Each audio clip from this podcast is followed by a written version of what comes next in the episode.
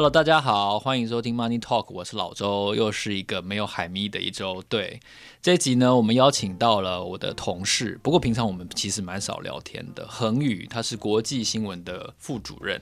为什么要找国际新闻？在这个记者这个月份里面，我觉得国际新闻是很有代表性的一个主题，因为你看很多端传媒，然后转角国际，然后我们的风传媒，很多家的媒体，它其实。重磅的部分，它比较受瞩目的部分都是国际新闻，而且台湾的读者不是很喜欢说台湾媒体都没有国际新闻吗？我觉得这根本是剥削。我真的觉，我觉得今天我们同事不是因为同事我在痛批我们的 TA，而是我觉得非常奇怪的一件事情，就是为什么明明有这么多人、这么多品牌在产制各种的国际新闻，好，你看英国研究也是一种国际新闻，但是你却整天在说台湾都没有国际新闻。我觉得台湾的新闻媒体真是太烂了。我真的觉得大家鸡生蛋，蛋生鸡，我们鸡要检讨一下，蛋这个部分真的也是要稍微检讨一下，为什么你们都没有注意到这么多优质的、努力的工作者正在产制国际新闻呢？恒宇，你觉得？请你稍微自我介绍一下。哦，大家好，我是简恒宇，我除了做国际新闻，还兼跑外交线，所以我算是编译记者，同时具备，然后也就很国际啊，毕竟外交也是要跟全世界的事情搭在一起。然后，国际新闻确实是，我觉得很多人都是发牢骚说没有国际新闻。可是对我们新闻工作者而言，其实我们每天都想尽办法要让读者能够看到很多很多不同层面的东西。你是不是常常听到？台湾没有国际新闻这句话，网络上刷会看到啦。那我个人是觉得有可能不善于找资料。你我 你讲的真的太含蓄了，我觉得真的是。就我自己的观察啦，像我朋友里面也是有人完全不知道外面发生了什么事情。我自己的推测是有可能就是一天太累，大家不想看太烧脑的东西，因为。国际事件，如果大家不熟悉的话，一定会觉得很枯燥，所以大家反而会比较阅读比较娱乐性质，不太需要耗脑力，然后可以带来下班后欢笑的东西。对啊，就是刷那些无脑的东西。对，我觉得无脑东西有它的价值，对，但不要因为你都刷无脑的东西，就说那些有脑的东西不存在啊。对对，真的。你你你是什么科系？你是新闻传院本科系的吗？还是不是？我是念国际关系的。那你为什么会来做记者？就文科嘛，理科就。不好，然后我那时候就觉得说，那就是语言方面有一点点外语能力的话，那我就试试看。那其实我一开始是想要当外交人员啦，然后就是考试没有考上。哦，没有关系，这个可以大方说出来，没关系。我我的研出国念研究所，我 GMAT 的考超烂了，所以我也可以大方说出来。所以我就想说，那。做国际新闻的话，还是一个就是自己可以接触到外面发生什么事，跟同时可以把外面的资讯带给别人的一个中间的桥梁吧。就我自己定义，我觉得我自己是幸运的，所以就第一次找工作的时候就就踏入了国际新闻。你在这边做多久了？就这一行做多久？总共七年了。这七年来，你觉得台湾的国际新闻，不管在数量上，在质量上？以你作为一个用户的观点的话，你觉得有什么不一样吗？你看到了什么新的，或者是让人觉得高兴的地方？就我之前待过报社，也待过电视台，然后现在是网络媒体。我觉得本身应该是跟媒体每一个不同类型的媒体运作模式不一样，而导致国际新闻的处理方式还有占比会有很大的落差。像报纸的话，它就是很固定，就那一页，你就是怎么样，你最多就是只有版面那个空间可以。塞多少则新闻，然后字数也受限。那电视台可能考量收视率啊，所以或是一些时段精华之类的也会影响。那网络媒体因为现在有越来越多，也算是呃社群推播的功能吧，然后就慢慢大家会开始愿意写比较完整、很细节的东西，让读者比较能够愿意接受更细致的报道。我觉得啦，不是只是单单像假设好，就是以前写即时的时候，也常常会要处理什么。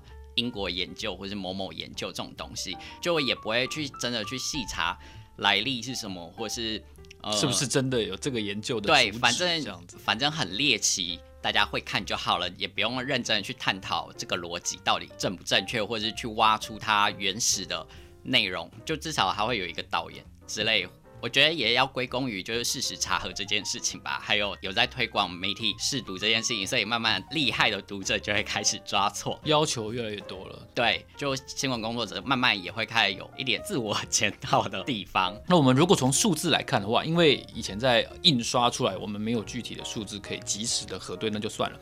那如果以网站来说的话，比较长的文字，它的浏览量真的比较差吗？还是说比较猎奇的题目，它真的能够带动比较多的浏览量吗？真的有这样子的关系吗？猎奇是真的蛮吸引人的诶，像我记得我有写过一篇，那算是 CNN 里面很长篇、很长篇的报道，然后因为太长了，所以我就真的拆成上下两集。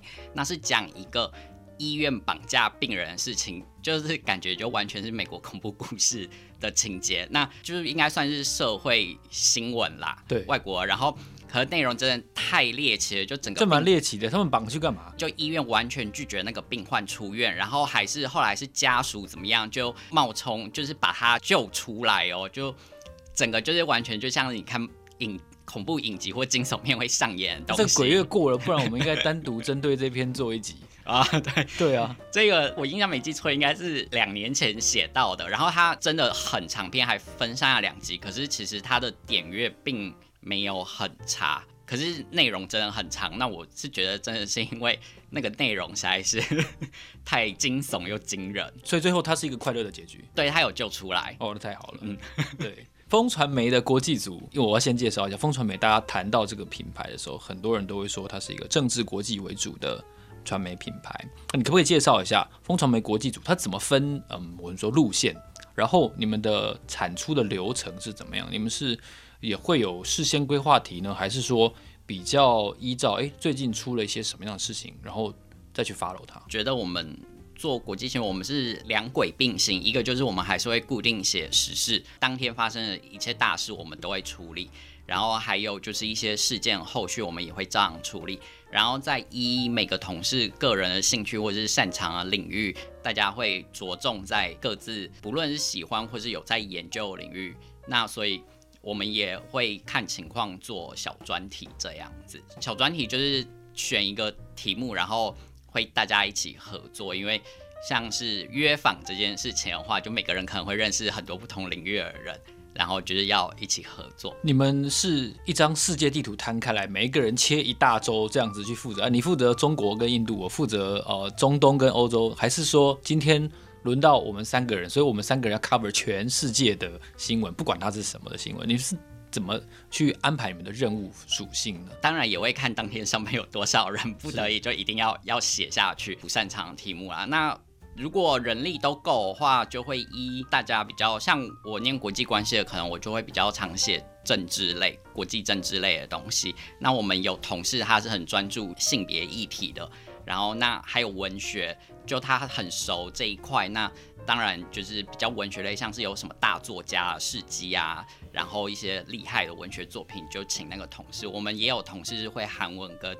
阿拉伯文的，那他们就可以比较着重在韩国 K-pop 新闻，然后还有会阿语的同事，当然就他可以比较了解中东局势，就看个人每个人擅长领域跟有兴趣的领域，可以放重心在那边。那如果人力比较有限的情况下，那当天不论发生什么大事，都还是要扛下来。所以我觉得做国际新闻这件事情，哦，有时候我必须澄清，有时候不是记者不读书，是。我们也都很努力，可是不是全才。就像是我们也会负责诺贝尔奖系列，可是不是每个人都是物理大师或者化学大师，或是文学大师。我真的觉得有一些人真的是，就是他是过分对我们期待过高嘛，应该这样说。就是我我举一个例子啊，然后像像我们有的时候会负责一些高额的投资报道，然后有些人就会说哦。他才赚八千万哦，这笔他他三十年才赚两亿，他还好意思讲？他做了三十年，我心想这个人讲话他自己有没有两亿？我们记者小编 当然没赚到两亿啊，然后我们只能尽力去模仿那个他努力赚到两亿的过程跟概念去给你嘛。那不是不是说我自己赚到两亿，通常我必须在这里说。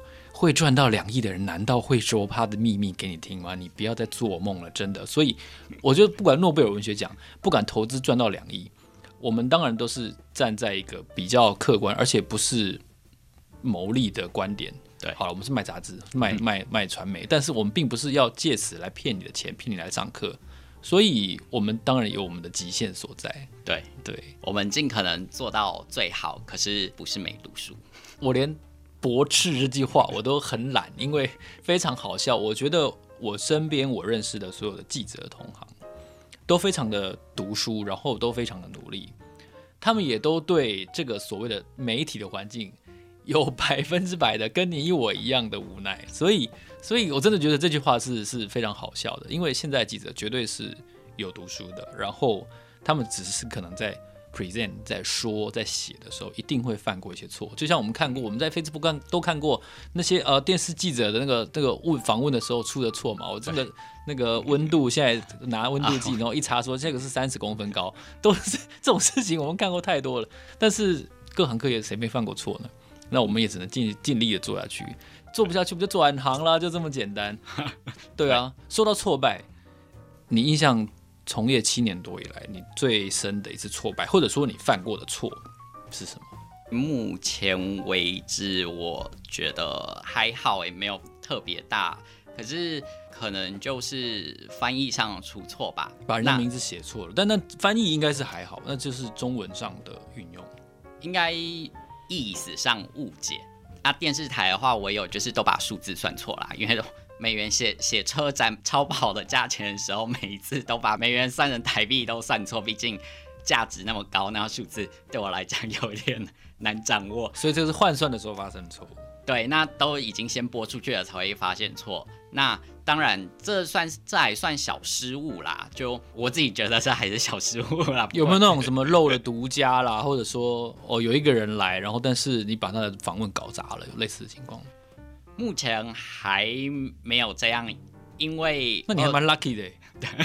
访问的话，我会准备好，就是我不太会突然的问错问题。什么叫做问错问题？是你激怒他呢，还是说就因为我有在？访问一些驻台使节，第一个大家一定都会想说他们对中国的看法，然后可是有的国家的使节他其实不会愿意谈这个这一块，或者他要碰触这一点，那就是我自己会知道，所以我会尽量不会刻意去碰这条线。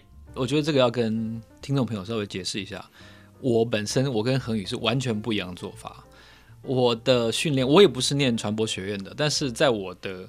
训练的过程中，我的老板教我一点非常重要的一点，我谨记在心，就是访问不可以是全程 happy ending，不是白雪公主那一种，绝对不是。就是你时不时你要刺他，你要戳他。好，比如说你知道他因为婚外情而离婚，也许你不要问到这么深，嗯，但你要问他，那你多常去看一次你的小孩？你的小孩还会跟你见面吗？嗯。讲到这边，他就知道你想要问这件事情了，然后他就会表现出一些刺。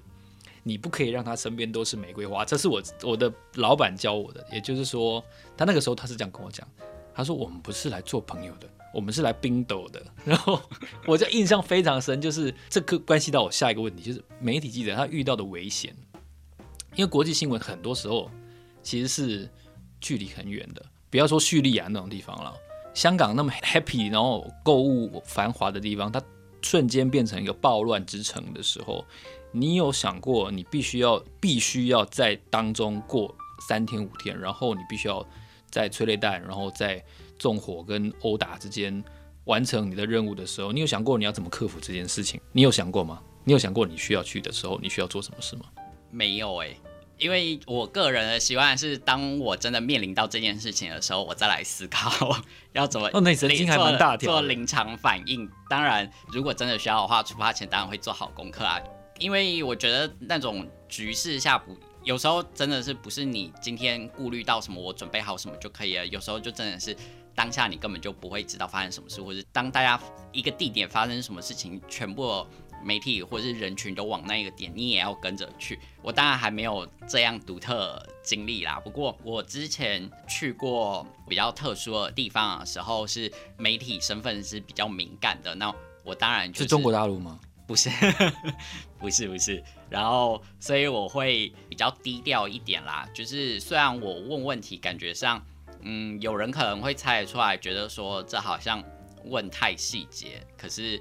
我会尽可能的不要太过于张扬。怎样算是张扬呢？我们这样说好了，对我来讲，我觉得有一点张扬，可能就是连环炮的一直狂问问题吧。那我的做法就是，我会用聊天的模式，就是都突然想到什么，然后大概签什么。那个比较特殊的地区在哪里？在高加索地方，就是会问当地人对俄罗斯的看法，可能对当地人来讲比较敏感啊，然后也也难报说会不会。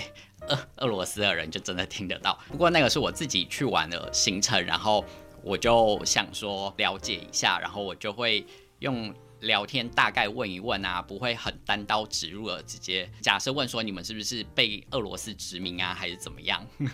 所以说话的技巧其实很重要。就像我刚刚提到说，访问我不太去碰明确的红线，是我不会直接单刀直入就把那一题丢出去。我会，那当然，那当然不行，绝对不行。对，要营造出就是很好的聊天氛围，然后一步一步的慢慢，也不能说让对方踏入陷阱，因为有时候，呃，就是谈话气氛很好的时候，你难保对方不会自己先说出来，然后再顺着接你要讲的东西。你处理过最特别的一次任务是什么？目前为止，我觉得就是去南韩专访了慰安妇的幸存者。那个对我来讲算有点小挑战，因为这个议题毕竟很重要，可是它算是很冷门。然后我们那时候也没有想过真的会接触到幸存者，而且年纪都非常大了。对，然后我们原本也希望就是访问台湾，可是就是家属家属就不有不愿意的，也有因为健康因素他没有办法受访。然后那南韩那一次，我觉得觉得很难得。那毕竟这段历史很悲伤。然后我那时候想法是我希望用比较光明面的方式呈现这个议题，让大家继续能够延续记住这一段历史。所以，呃，那时候见到就是幸幸存者奶奶的时候，我们快速的丢出第一个问题是：他期望年轻世代能为他们做些什么？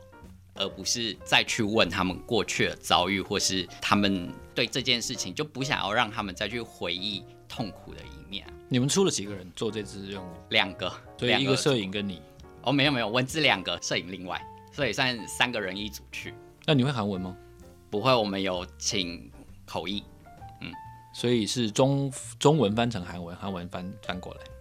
对，可是哦，那一位奶奶她后来开心的时候有秀几句中文。我没记错的话，她好像有待过中国东北之类，然后所以她就是还是有学学到中文这样子。那这个奶奶，她听到你这句访问，她后来回答了什么？现在我真的想不起来，因为这是两年前吧。那时候我们总共写了十三篇，十三篇，对，十三篇。总共字数多少？总共字数应该有每篇用三千来算的话，对，对，三千对你来说是一个是一个正常发挥的长度吗？因为我们都知道。端好了，或者说转角国际好了，他们的东西都是长的。像我们上次找端传媒来，他们也有提到说，因为他们必须要做一个让华语阅读者都能够大致了解并且感兴趣的主题，所以为了让各地的人都了解那个主题的背景知识，很容易就让端一篇文章拉很长。那三千字，好，这个长度是。我们国际组常出的或者正常发挥的长度嘛，因为这对财经来说已经算是蛮长的文章了。一般的时事报道的话，我们应该大家会抓在一千五到两千左右，然后两千到三千应该是我们的 VIP 文章更深入的那一种。对，大家不要忘记订我们付那个付费的 VIP 的阅读。对，在这边顺便工商服务一下。对对对，很精彩，内容很精彩。然后，因为我们后台都看得到，你们看不到。我们我们身为员工，我们从后台可以直接看到，这算是一点点小小的福利。对对对，大家也都投入很多的心力制作。然后我自己觉得写长文对我来讲应该不算难事，重点是你要筛选出最精华，然后你要从读者角度让读者。看到会觉得说，哦，原来这个是重点，我必须知道。就有时候我们写啊，就找资料会越找越丰富，然后会变得一定会啊，一定会。然后都每个都觉得好像很重要，很重要，都觉得很想要塞入，所以才会导致文章会无限增生。所以取舍的话，我自己会觉得是在写，不论是写深度啊，或写长篇，或是任何的专题报道里面，是首要挑战。然后我们觉得在国际新闻上，你有付费订阅任何，就是我不管为了工作哈，或者说是为了嗯自己作为阅读的来源，你有付费订任何的国际上的任何任何的期刊、报纸等等的吗？有非常非常多年前有订过 Foreign Affairs，就那是为了考外交人员的时候考，也考不是那时候补充教材吗？不是不是，那时候已经结束，那单纯觉得我自己。自己想想看看，就练习看比较长篇的。可能现在因为工作已经看很多，会有点麻麻痹。那时候是工作前，然后就是想说，就是练习，因为已经脱离学生生活，那想说就是会阅读一些那个领域的专家会写的文章，然后想说就维持一下自己跟国际关系外交这一块领域的连接，以免脱离太久变生疏。订那一年多少钱？我也不记得了。应该蛮贵的吧？听起来这种学术的期刊应该都不便宜。嗯，可是我只好像只订了一年，所以还好。为什么没有续订？因为我发现真的很难有很多很多足够的时间把所有你订阅的每一篇文章都看完。所以这是不是东西太长的原因呢？你觉得这有关吗？我自己觉得是难取舍啦。像我。就只有选 Foreign Affairs，可是它其实可以看的期刊还有很多。那时候我想，反正都要花钱，那当然就先花一个就好。这可能就跟线上购物有一点像吧，就是看哪一个喜欢，哪一个喜欢，然后就一直加到购物车，然后最后来了，其实你真正用到机会也都没有很多。对，真的是，我们把购物车上面的东西一个一个再倒回去，对，就把它按删除、删除、删除。对，然后有时候完全会忘记哦，原来我自己有买这个东西。所以你现在都没有订阅任何付费的新闻服务？现在没有，因为工作上已经可以看很多了，已经可以看很多。那作为一个用户哦，好的，听今天听到我们的节目，他也想要在国际新闻上多了解更多的管道跟更多的声音，你会建议他在免费的资源里面？因为对我来说，我觉得付费的东西真的有比较好，在财经这一块，嗯，但是我不知道在国际新闻上，好。他有什么你值得建议给听众跟读者的？讲三个好了，你觉得最棒的免费的？我觉得《卫报》The Guardians 还不错啊。为什么你会第一个说《卫报》？对国际新闻很有兴趣的人，第一点都是想要练习英文。对，真的，《卫报》说实在，它是够详细，然后篇幅不会太长，然后英文也不会太难。当然，像 CNN 也可以啊，可是有时候它就是很简略带过。那 BBC 也真的是。很简略，因为毕竟有可能他们的读者可以很熟悉这件事情的背景，可是对外国人不会很熟，那就必须要有一点背景介绍。那目前在工作上接触看《卫报》报道，我是觉得还不错，它也是不算太过于艰涩，也没有太立场的一个媒体。对，我觉得还好，要不然就是《Washington Post》华盛顿邮报也不错。英文上面的话，我也觉得容易，然后。事件的描述也还算可以理解，因为真正很深，然后又很长，然后很严肃的，可能你也看不下去啊。说真的，《纽约时报》啊，其实但是《纽约时报》不是要付钱吗？对啊，而且《纽约时报》好像有一个很便宜，一块钱可以看八个礼拜还是几个礼拜的方案。现在都有很多元，其实像《卫报》现在有希望读者也加入会员，还没有收费，他们是采自由，就有点像我们的咖啡赞助吧。读者觉得愿意的话，就可以赞助他们这样子。我觉得很重要一点是，真的要算好自己真的有没有那个阅读习惯。对，不然你花到最后，你会觉得我好像都没有读什么东西，然后你你可能连密码都忘了。啊，但如果你用 Google 登录，那就没问题。但是如果你你平常真的没有什么在阅读的时候，你就会觉得哦，好好好艰深了，然后哦我难以接触，然后就不定了。对对。而且很重要一点，我觉得是要愿意去看内容啦。就算长文没办法真的看到结尾，可是我我自己会觉得，你至少一定要看到一半，要不然订阅就是浪费啊。你们会因为这个嗯长文日益被短文取代，或者说读者喜欢短文的这个趋势，而多做一些图表式的东西吗？还是说多做一些比较短的东西吗？哦，我们没有。在做短的东西，然后图表之前有，可是我们图表比较会搭配，呃，像是大事件，像是北韩进行核试爆然后它的威力排行啊，对，哪一次在哪里啊，这样子。对，就整个时程表这种大事件会做，因为图真的比字比较好吸引人阅读。对，所以我们这时候这种大事件或是一直有追后续，就会做成图表，让读者比较好吸收。平常的话，我们就都比较少用图表啊，就 daily 一些事情的话，我们还是就是一一般的文字，可是并不会刻意去缩短。国际新闻是一个非常被台湾的用户跟读者们拿来评断一个品牌高下的重点的栏目。国际新闻多且丰富的呢，在读者心中很自然的就有一个价值感，就有一个高大上的感觉。下一集我们会跟恒宇多聊一下国际新闻，它有可能赚钱吗？它的活动如果要变形的时候，从传媒的管道变成一个讲师，或者说变成一个讲座，甚至是活动各种的形态，它有没有可能发生呢？那风传媒又在这个地方做了哪些的尝试？虽然我是风传媒员工，但这些尝试我好像都不是很理解。没有关系，下一集我们再来聊。下一集我们跟恒宇再来聊这些有趣的事情。我是老周，如果你喜欢这个节目的话。